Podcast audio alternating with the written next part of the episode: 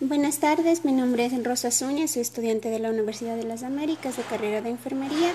En este momento me encuentro con la licenciada Doménica Andrade en Hospital Metropolitano para realizar unas preguntas sobre ética profesional.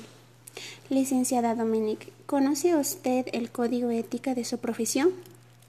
Sí, eh, bueno, más que todo se basa en cumplir lineamientos de nuestra propia profesión y respetar más que todo la atención y lo que es nuestros derechos como profesionales. Gracias, Liz. ¿Qué es ética profesional?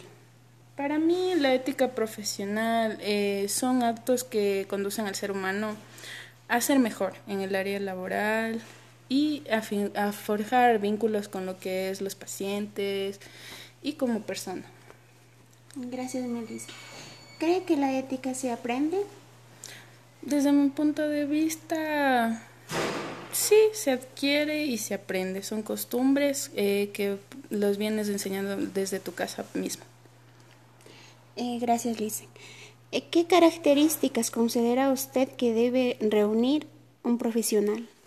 Más que todo, el profesional debe ser respetuoso, eh, dedicado con su trabajo, eh, puntual y más que todo la obediencia y la responsabilidad con ese trabajo. Muchas gracias, Lice.